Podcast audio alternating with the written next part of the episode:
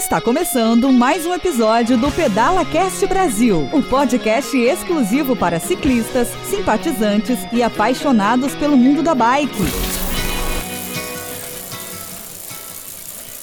Olá, parceiros ciclistas! Esse é mais um episódio do Pedala Cast Brasil, o canal de podcast gratuito e exclusivo para ciclistas, simpatizantes e apaixonados pelo mundo dos pedais. E hoje teremos, teremos a alegria de conversar com o professor Arnaldo, um ciclista viajante que tem muita história para contar, para compartilhar conosco, e ele está cedendo seu tempo aí para falar para nós sobre os pedais que ele realizou pelos quatro cantos do mundo. Nós vamos conhecer um pouquinho da sua história, como ele entrou nesse mundo dos pedais e vamos tocar adiante aqui porque tem muito assunto legal. E eu quero dar as boas-vindas. Professor Arnaldo, tudo bem? Tudo bem, né? é uma honra ter essa oportunidade de, de humildemente contar um pouco das minhas mais de 500 competições e cerca de umas centenas de viagens de mountain bike, né? E roubadas pelo mundo afora. Nossa, já com 500 competições. É verdade. Verdade. Tem mais competição que, que anos depois da chegada de Cristo no, no, no mundo. Isso porque ele está sendo modesto, viu? 500 é só medalha, fora os troféus. Professor Arnaldo tem mais de 500 participações, mais de 500 troféus, estrada que não acaba mais, e nós vamos conhecer um pouco dessa história. Também estou aqui com a Cláudia Franco, minha parceira, minha podcaster, minha voz feminina, no Pedala Cast Brasil. Fala, Cláudia, tudo bem? Boa tarde, Anderson, professor Arnaldo. Estou muito feliz de estar aqui com vocês. Você sabe que eu fico a semana toda contando as horas para chegar no dia da gravação. É muito bom. Ah, pelo menos que as legal. pessoas vão rir muito hoje, com certeza. Tô falando que esse episódio começou bom, descontraído e bom demais. Um prazer enorme. Eu sou o Anderson do Prado, Pinduca, e eu estou aqui para intermediar, para tentar bater esse papo e buscar um pouco dessas experiências, dessas aventuras do nosso entrevistado, amigo ciclista, professor Arnaldo, que na sua história, pelo menos já me adiantaram alguma coisa, ele entrou no mundo dos pedais para buscar saúde, convidado por alguns amigos. Já, já nem sei se são amigos até hoje, né? Porque quando você leva o cara para pedalar, às vezes você vira inimigo do cara. Às vezes vira, mesmo que temporariamente. Né? É, Essa... é depois você, se re, você reestrutura a amizade, mas no começo dá uma dorzinha. Eu, na verdade, eu gostava de andar de bicicleta, mas já há mais de 10 anos tinha parado de pedalar. E por conta da maior crise financeira que tive na minha vida, tenho 65 anos, e também pessoal, né? Eu perdi tudo que eu tinha e a pessoa que eu mais gostava, uma filha adotiva por conta de divórcio, estava numa tremenda depressão e tive a boa sorte de estar no último ano de licenciatura de língua espanhola. Né? Então eu pude começar a ministrar aulas de espanhol em universidades e colégios particulares e ao mesmo tempo, no ano 2000, eu voltei aos pedais inicialmente pelas ruas de São Paulo, com a linguinha para fora, nas noites de terça e quinta. E aos domingos eu saía com a galera que, na verdade, tenho amigos dessa época até hoje muito fortes, que nós nos reunimos às vezes para algumas pedais por aí. Né?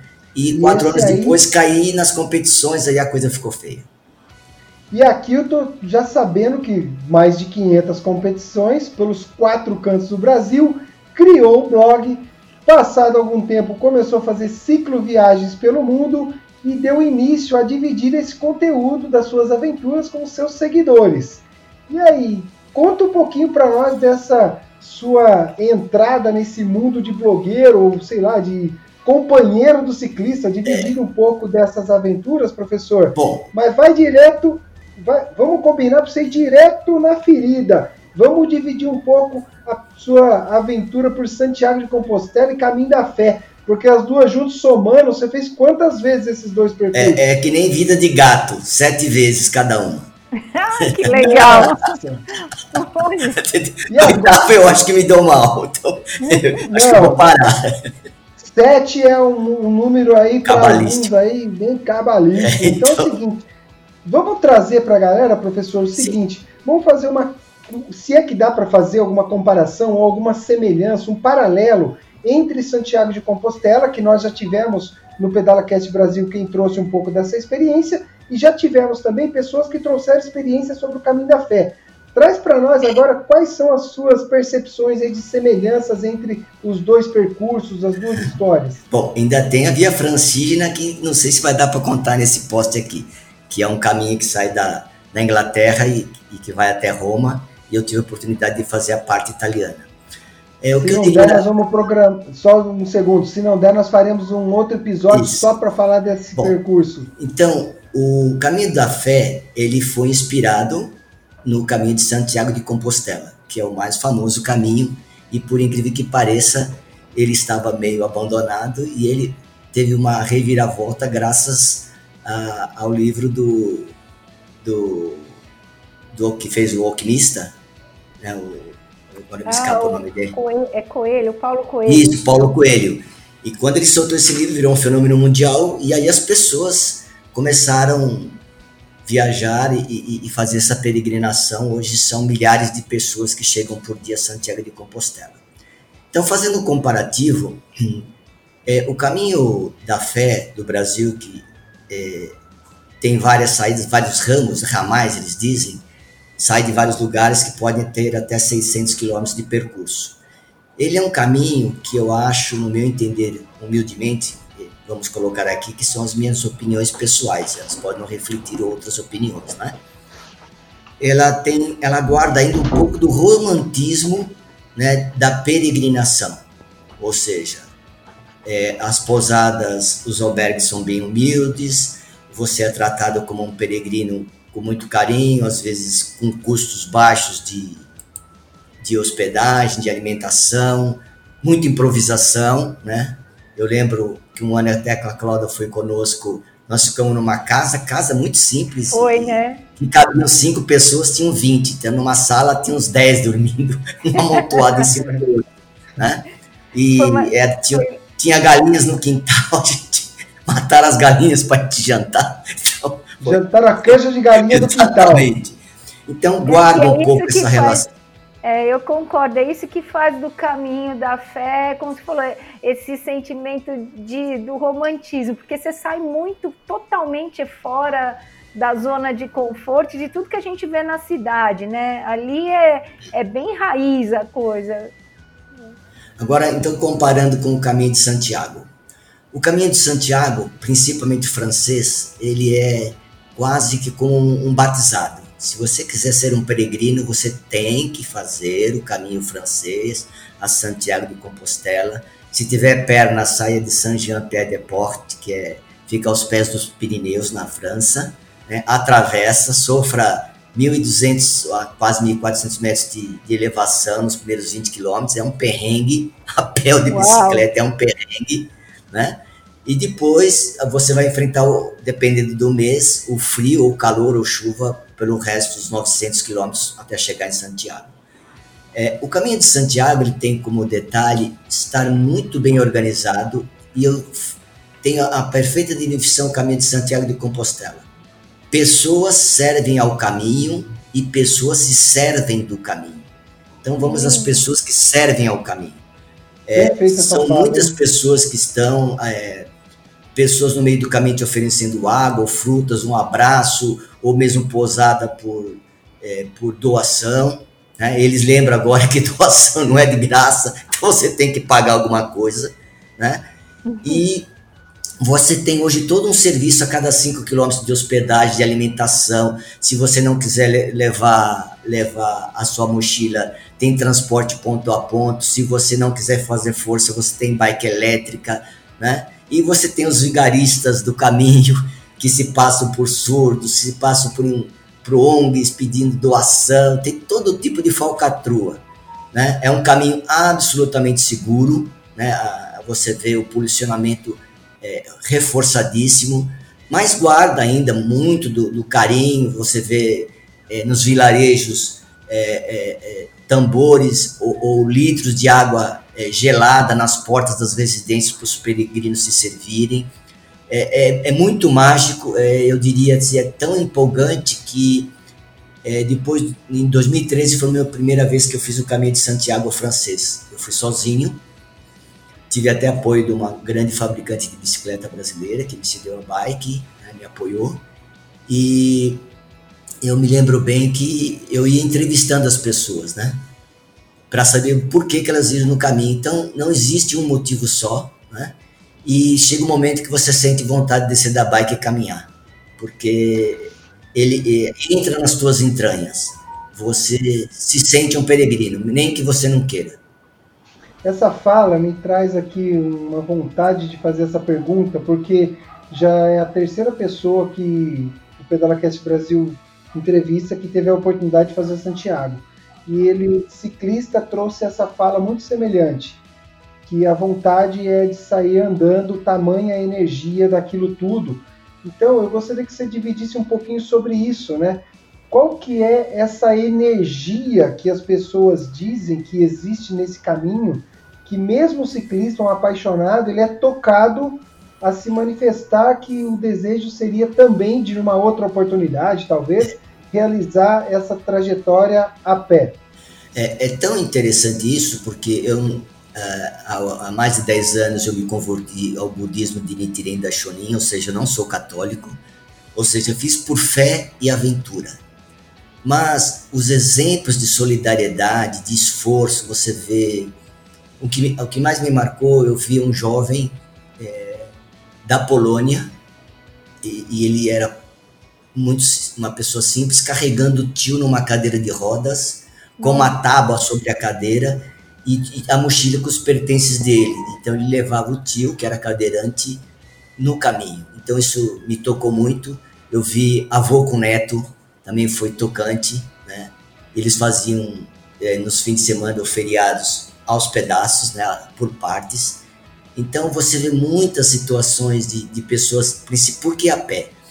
Porque tem pessoas que chegam à exaustão. Na bike, a Cláudia sabe que quando você é é, tem um problema no joelho, um problema é, nas articulações, ou uma queda, ou mesmo da própria bicicleta, acabou o caminho. Para você, pelo menos naquele momento, ou, ou durante os, naquela semana, ou você volta para casa. É, a pé, as pessoas vão até o fim em geral.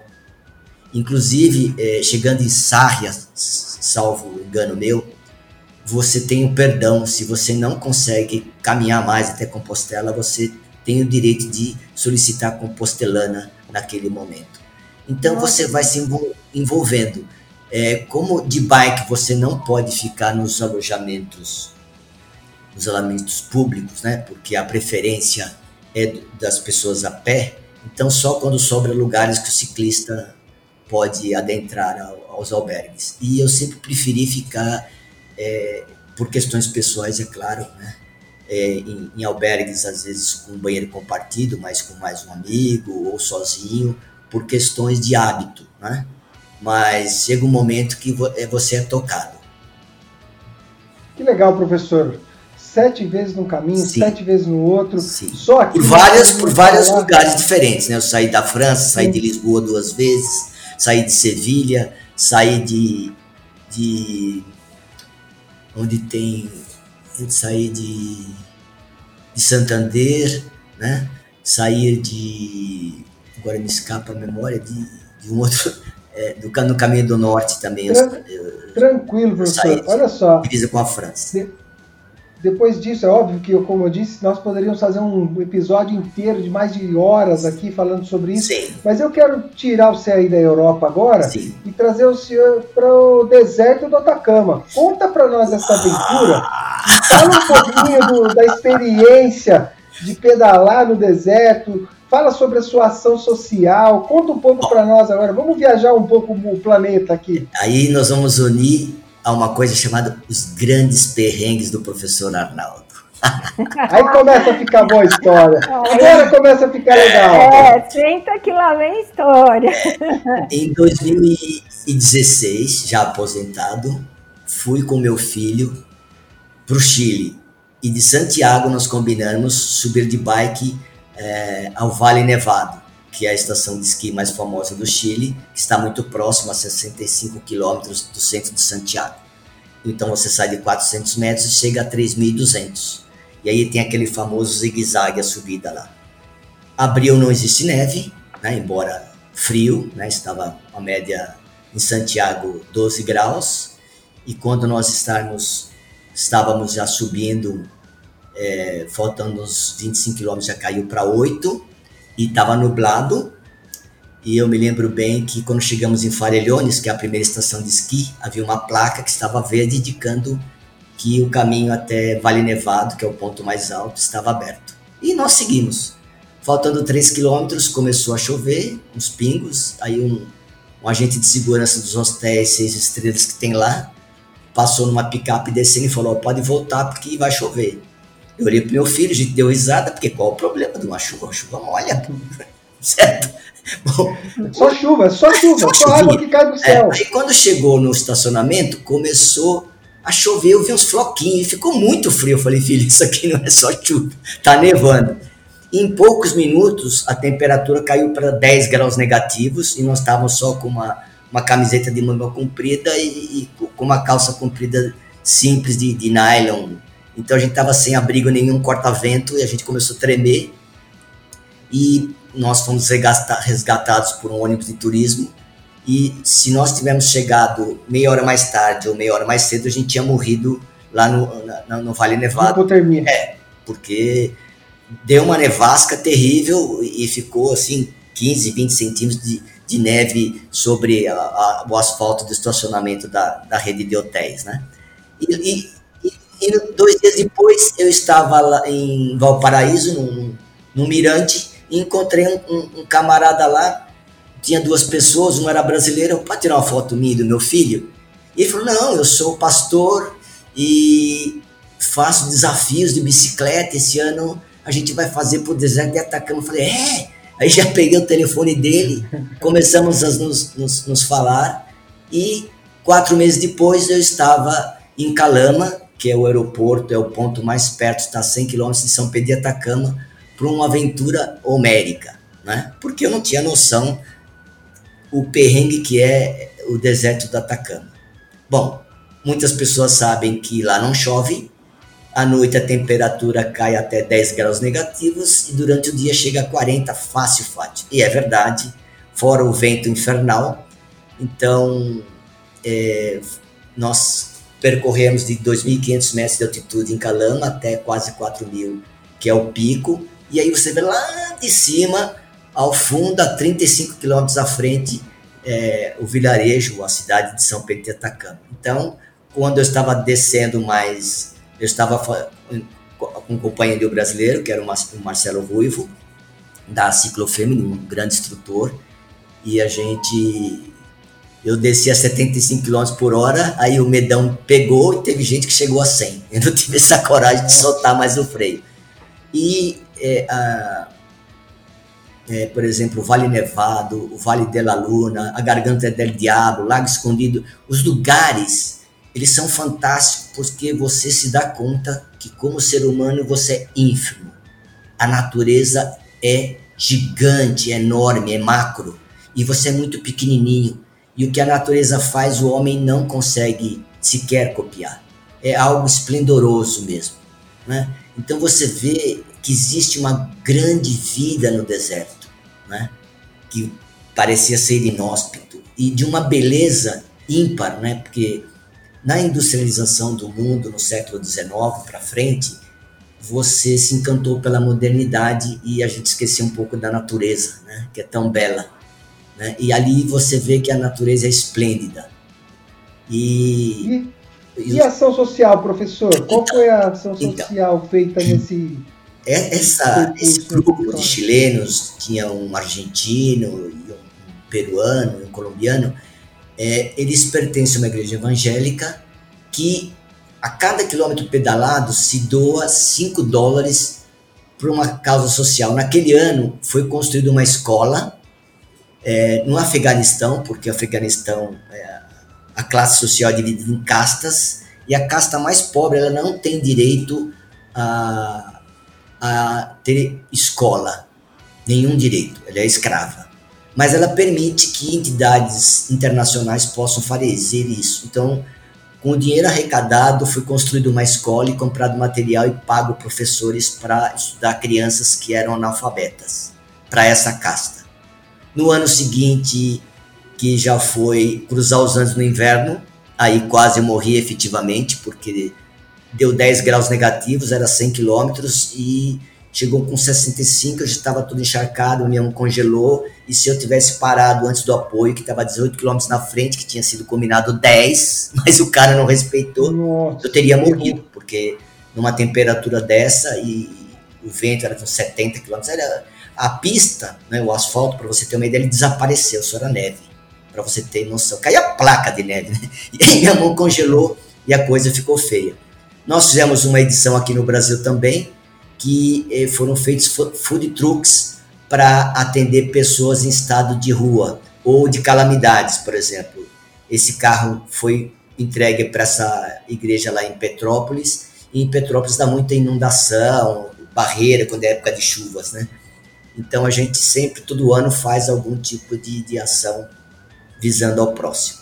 Estava viajando aqui nas imagens do deserto do Atacama, o professor falando e eu passando o filme mental, porque é, a gente tem um vídeo dessa viagem que eles fizeram, que assim foram imagens que, que a hora que você olha parece que ela fica gravada no seu córtex, de tão maravilhoso que é o lugar, ao mesmo tempo né? É, como o professor falou, foi um perrengue danado. Então você, assim, lá eles conheceram o doce e o, e o amargo da viagem, né?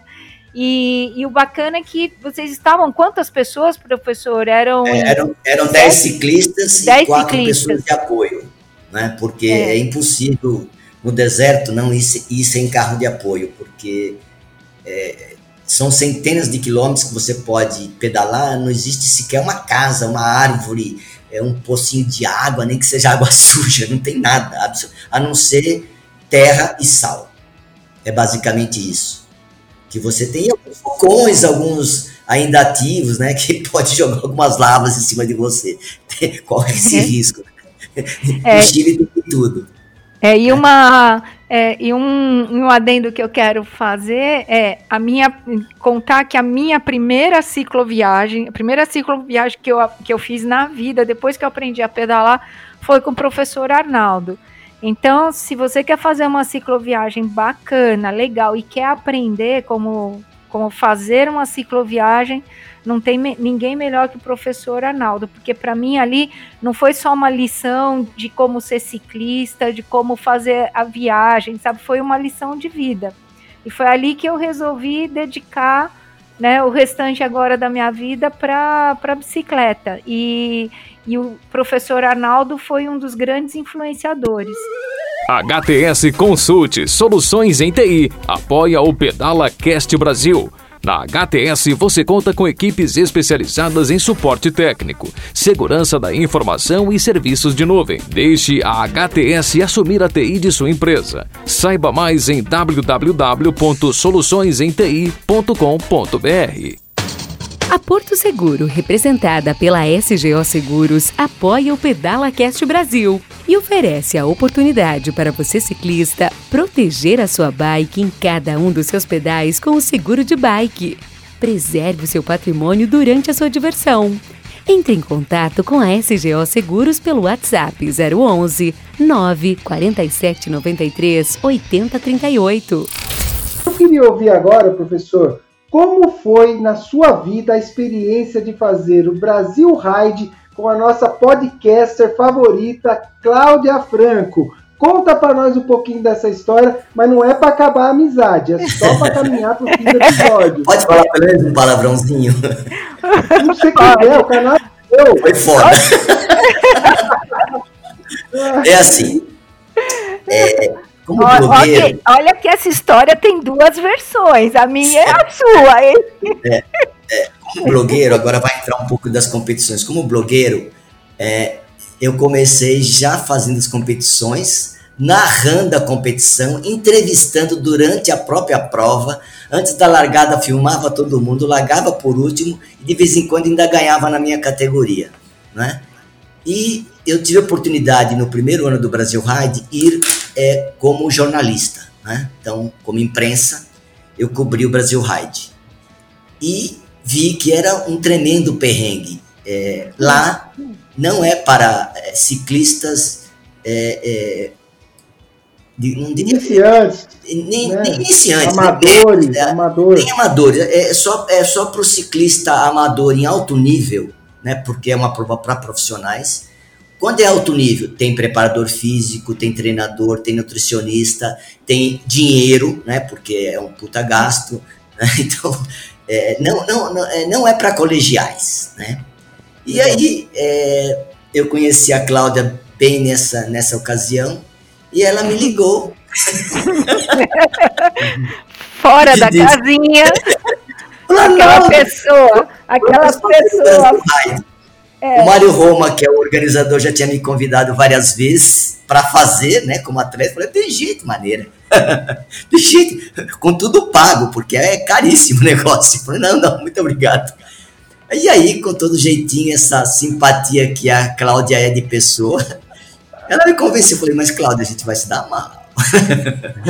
Não, a gente treina. E mas aí deixa agora eu fazer a minha parte. Eu, eu era. Eu, eu era fora da casinha, quer dizer, ainda sou, mas agora eu já tenho um pouco de noção. Agora eu já sei trocar marcha. Naquela época eu não sabia. então o que, que acontece? No Brasil Ride, é, o, a pessoa menos preparada sofre demais. O campeão da elite, tipo é, Henrique Avancini, sofre demais. Então ali não tem choro, não tem mimimi. Ali não tem desculpa. Ali você não pode jogar no companheiro na culpa, nem do teu treinador, nem, que, nem na mãe, nem na tia, nem na irmã, nem na esposa. Ali é você mesmo. É, existe um ditado que chama assim, é, é, acho que é uma etapa da sua vida, algo não é assim, não, não lembro qual, você lembra qual era o slogan? Era uma etapa da sua vida. É, basicamente é isso. É. Depois do Brasil Ride, que são 600 quilômetros e durante seis dias, é, e 12 mil metros de elevação, é, a temperaturas que chegava a 50 graus Celsius, é, todas as provas ou cicloviagens para mim ficaram fáceis. Essa é a tradução do Brasil Ride. É. Então, quem quiser encarar esse troço tem que ser nervoso. Aí a gente foi lá, quebrou um pouco a cara, né? Mas, Só é... quebramos a cara. Você é dela e ela a sua, né? Mais ou menos assim, né? Um gostinho de vitória, porque existia uma aposta porque você ia de Mugugê a Rio de Contas, depois pedalava uns dias por lá e no penúltimo dia voltava. E existia uma aposta na Shimano que me apoiava na época, de que 50 reais cada um deu mais de mil reais, que eu não chegaria, né? É. É, a Cláudia tinha passado mal no dia anterior, né, por conta da alta temperatura e, e teve que inclusive ser socorrida, não, não, ela não conseguiu voltar naquele dia de Rio de Contas para Mugugê. E como era uma ultramaratona, ou seja, que era uma maratona, que é uma maratona? É percursos acima de 90 quilômetros e 2 mil metros de altimetria. Que eu já havia feito muitas vezes o Big Biker na Pro. Ou seja, percursos assim. Então eu estava acostumado a essa situação de alta temperatura e, e, e estradão, trilha, sem ser single track. O Brasil Rides tem single track de 25 quilômetros. Aqui nós, nessas corridinhas merreca que tem aqui no Brasil e pelo mundo, é 2 km single track, acabou, lá tem 25. É uma coisa louca, né? E eu consegui terminar naquele dia, né, com direito a um tombo espetacular que um dos, dos camaradas lá, que é outra história que nós vamos contar depois, quebrou até a clavícula. Mas eu cheguei e tive esse, esse prazer de, de, de, mas a Cláudia, viu, Anderson, no ano é. seguinte ainda foi com o Marcelo, ela repetiu a dose. E eu também. Não, não é, não é acaso que a Cláudia está sentada. É. Não é por acaso que a Cláudia está sentada aqui no Pedala Cast Brasil. Essa é. mulher tem mais história para contar do que três vidas minhas aí. É, mas você sabe que o bacana da gente ter participado da, da prova que assim é, é uma prova que mexe com o seu emocional o tempo todo. Ou você tá feliz pra caramba, tem hora que você tá morto, tá perguntando o que, que você foi fazer lá, Eu acho que ficar feliz é difícil, mas tudo bem, continua, Cláudia. Caramba, eu passei por momentos felizes lá. Nossa, a gente eh, teve vários momentos a gente curtiu pra caramba, né? Aliás, viramos. É, a gente virou amigo de um, de um cara lá que é o, é o cara o caminhão vassoura, eles colocam um rapaz com bike, que eles chamam de Mayday. Meu, o cara virou amigo íntimo da gente, né? Até o lanche do cara a gente comeu. Até o lanche do cara a gente comeu. É, porque a gente, era, a gente sempre era os últimos. Né? Mas assim. Futebol, você fala assim, que boleiragem danada. É, e foi, assim, e foi uma experiência, assim. É, é o que é o que o professor falou, né? O slogan da prova, né? Mais que uma prova, é uma etapa na sua vida. E para é. mim, de fato, representou uma etapa.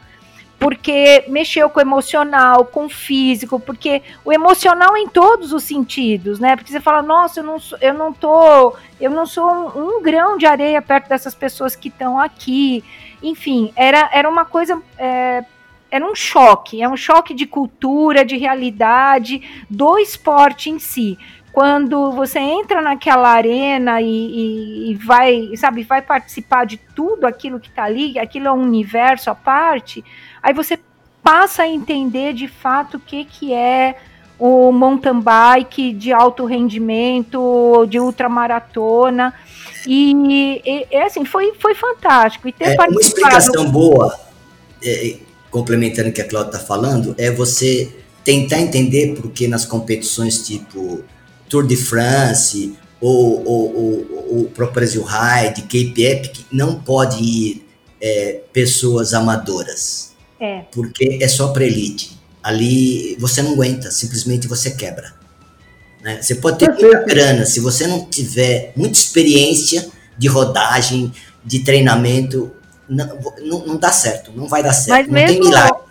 É, mas mesmo assim, você vê que a, a prova são sete etapas. Nós completamos, nós completamos é. quatro, né, prof? Quatro, de oito, sete, quatro, é, de sete etapas, a gente conseguiu completar quatro.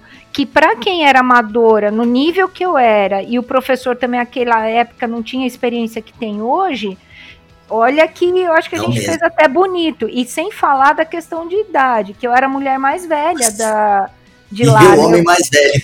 É, então. Olha só. É, 65 anos, naquela época eu tava, você fez 50, lembra? Eu é, então, eu comemorei meu, Então, e eu comemorei meu aniversário lá, no, no, na, quando eu estava cruzando é. a linha de chegada, era o dia do meu aniversário.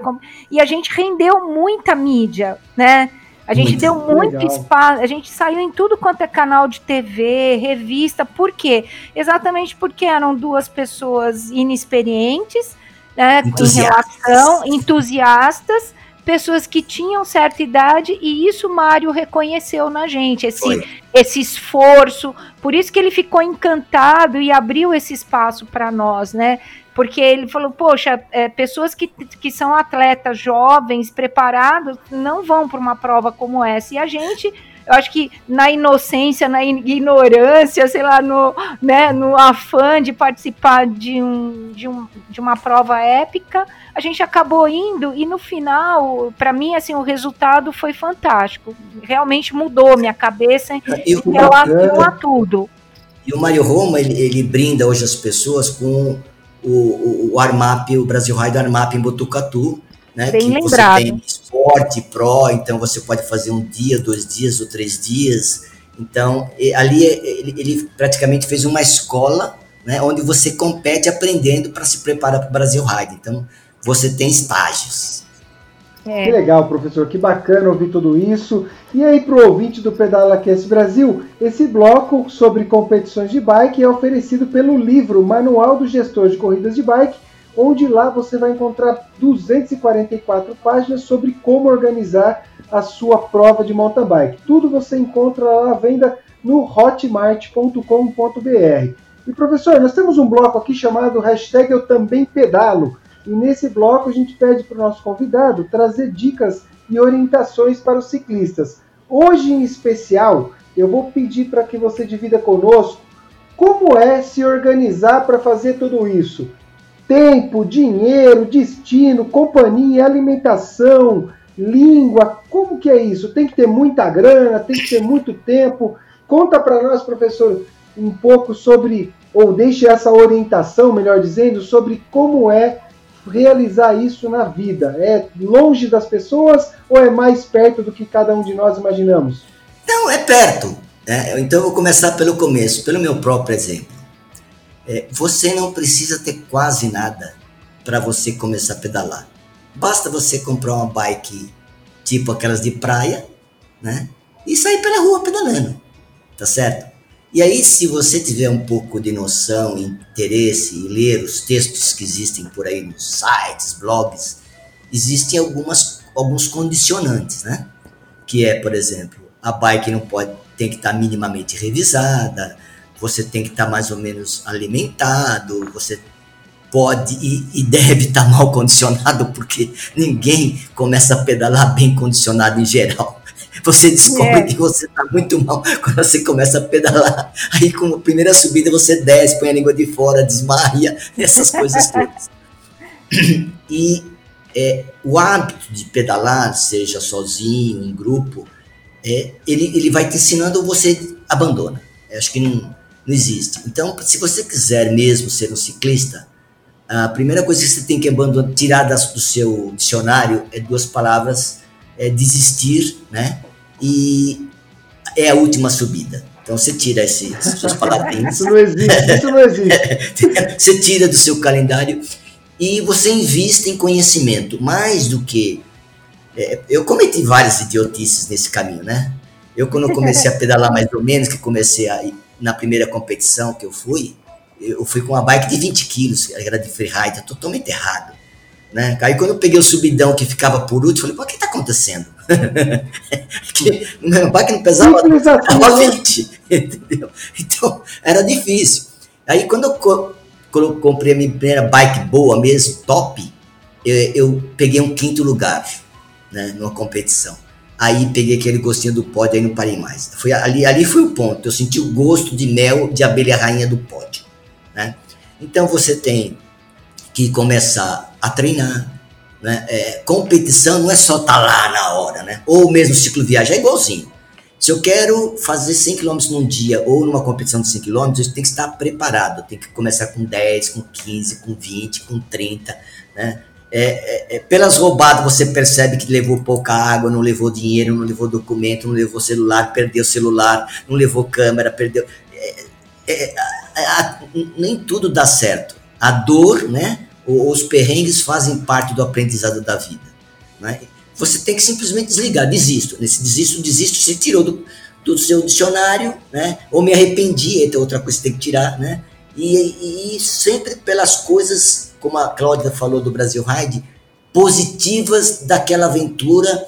É, tanto faz se você está ciclo viajando ou você, você está competindo. Então você tem que investir né, no conhecimento, mais do que em equipamento. Porque na sua ignorância, eu comprei uma bike que hoje custaria uns 30 mil e eu podia estar tá pedalando com uma bike de 5 mil. Ou seja, eu joguei dinheiro fora. Não é? E depois você tem que saber o seu limite. Né? Eu praticamente nunca tive uma lesão séria, ou seja, nunca quebrei braço, perna. Agora, tenho lesões, arranhões, tem um dedo que não fecha. Né? Você, é, é, e você olha com orgulho dessas. Não sei se a Cláudia. É, até aí faz parte do ciclismo. É, você tem orgulho das suas marcas, entendeu? É, além da, as minhas, assim, além das medalhas e troféus, tem as canelas, marcas as canelas, canela. as caneladas. E, é, depois do Brasil Ride, por isso que foi uma divisão de água nas nossas vidas, tanto também como a da Cláudia, é, eu comecei com a noção que eu chego em qualquer uma. Né? Então, não é que eu, eu, não tenho medo de não chegar, eu já me vejo é, humildemente, né, por ter poucos competidores no pódio. Né? Eu, eu me considero uma pessoa competitiva. Em 2009, 2008 fui terceiro lugar em 24 horas de mountain bike na solo. Em 2009 vice-campeão, fiei é, duas voltas no segundo colocado porque ele foi vacilão, ele foi descansar, eu não descansei 24 horas, fiquei pedalando sem parar. Legal. E em 2015 é, eu escrevi meu nome também no mountain bike, sendo campeão 12 horas na solo já com 60 anos, né? 61 anos. Foi muito bacana, né? Então invista em conhecimento mais do que em, em material. E né, consiga alvará da sua esposa amada, dê um carro zero para ela cada ano, entendeu? É uma viagem à Europa se possível. É, é, essas coisas. Essa dica é, é importante. É, é, você né, é, leva ela para um cruzeiro marítimo bem caro, com varanda, é, essas coisas. Não tem almoço de graça, não, não, não, não, não, não, Mas eu posso sintetizar tudo isso do ciclismo na minha vida. Como budista, eu me sinto no estado de Buda. Se fosse um católico, me sentiria no Éden. Se fosse é, um, um, islamita, me sentiria lá com as deusas, com aquelas 50 mulheres. Não, mas já pensou para pagar pensão para 50? Melhor não. É, eu acho que não é o melhor caminho nesse momento. o islamismo é muito exagerado. Na hora que vem a conta da pensão. Né? É, não dá, não então, dá. quando eu estou Professor, na bike, eu me sinto em paz comigo mesmo, esqueço tudo da minha vida. E é toda vez, eu posso sair da minha casa para dar um treino aqui na Zona Leste de São Paulo. Quando eu subo na bicicleta, eu estou no estado de felicidade completa. Isso é, é como poderia é, sintetizar a minha relação com o ciclismo e a bike. Que legal, professor. Fico muito feliz aí com toda essa história, por distribuir conosco aqui, né, para os nossos ouvintes de forma tão leve, tão saborosa aí um monte de experiência que na verdade é, esse tempo que nós temos ele fica muito curto, mas nós faremos em breve com certeza mais um bate-papo, traremos aí outras experiências, mas a gente tem um tempo para poder deixar esse podcast agradável para o nosso ciclista, para o nosso ouvinte. Então, infelizmente, nós vamos partindo aqui para os finais, para as mensagens finais. Eu vou começar com a Cláudia. Cláudia, eu gostaria que você deixasse aí a sua mensagem final para o professor e para todos os ouvintes do PedalaCast Brasil. Bom, eu só tenho que agradecer. É, é sempre um imenso prazer falar com o professor. Sabe, ele, ele sabe fazer com que, ao contar as histórias, as aventuras dele, que a gente viaje junto. É, é, muito, muito, muito fantástico. Eu tenho a impressão que eu já conheço o caminho de Santiago de Compostela, acompanho as viagens deles, as histórias que ele conta. E, e é assim, é, tá com o professor, você sempre vai estar tá aprendendo. Eu, assim, eu aprendo a cada dia. É um grande amigo, mora no meu coração. E tamo junto, professor. Obrigado, viu? Eu que agradeço. Bom, a Cláudia é o exemplo máximo de que você, se você tiver inteligência e capacidade, você se transforma de um ser é, sem nenhum conhecimento no, em uma expert, né? Eu acompanho a Cláudia desde os primeiros pedais que ela fez e hoje a situação se inverteu, inverteu, ela virou uma referência, referência mesmo. Eu vejo os treinos dela, eu vejo zona 7, que é a zona mais dura de esforço físico, que 70% ela está na zona 7 e eu tô 10%. Então, para você ver a distância que ela pôs na minha frente. E eu não contei ainda do Eurovelo 15, que são as rotas pela Europa, são 70 mil quilômetros, eu já fiz algumas, é história. É.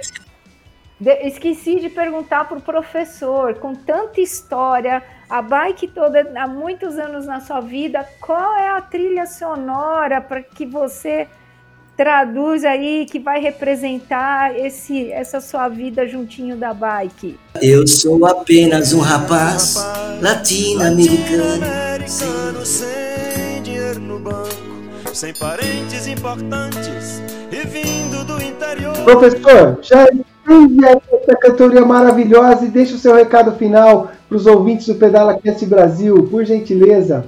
Então eu vou direto ao ponto. Se você quiser ser infinitamente feliz, venda o seu carro, a sua moto, compre uma bike e com a sobra do dinheiro, venda seu apartamento com a sobra do dinheiro, vá pedalar para o resto da sua vida.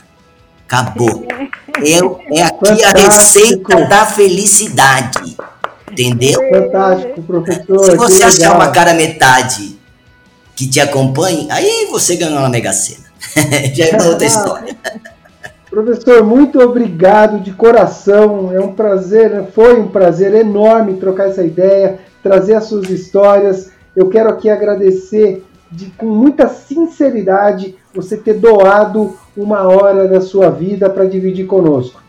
Quero também aqui agradecer a cada ouvinte que acompanhou conosco até agora esse episódio do PedalaCast Brasil. E espero que, se vocês tenham gostado, nos ajude a compartilhar esse conteúdo pelos quatro cantos do mundo. Em nossas redes sociais, você encontra tudo lá no Facebook, no uh, Instagram e no nosso site, tudo PedalaCast Brasil e no site pedalacastbrasil.com.br. Quero também dizer para vocês que estão aí curtindo o nosso episódio pelo Spotify, para não deixar de clicar no botão seguir. Se estiver ouvindo no Apple Podcast, deixe as suas cinco estrelinhas, pois cada comentário de vocês ele é respondido com o maior prazer aqui por mim, pela Cláudia, pela nossa equipe. Professor, muito obrigado e que Deus te abençoe a cada pedalada. Valeu! Eu agradeço de coração, agradeço aos ouvintes e desejo que vocês Seja muito feliz em cima de uma bicicleta. Valeu! Cláudia, Valeu, Cláudio. Você. Valeu. E juntos, proximamente, nós estaremos juntos em outras pedaladas depois de sair do, do presídio. Só estou esperando o meu vará chegar. Legal. E é isso aí, Cláudia. E nós nos veremos, Cláudia? Nas estradas! Valeu, galera!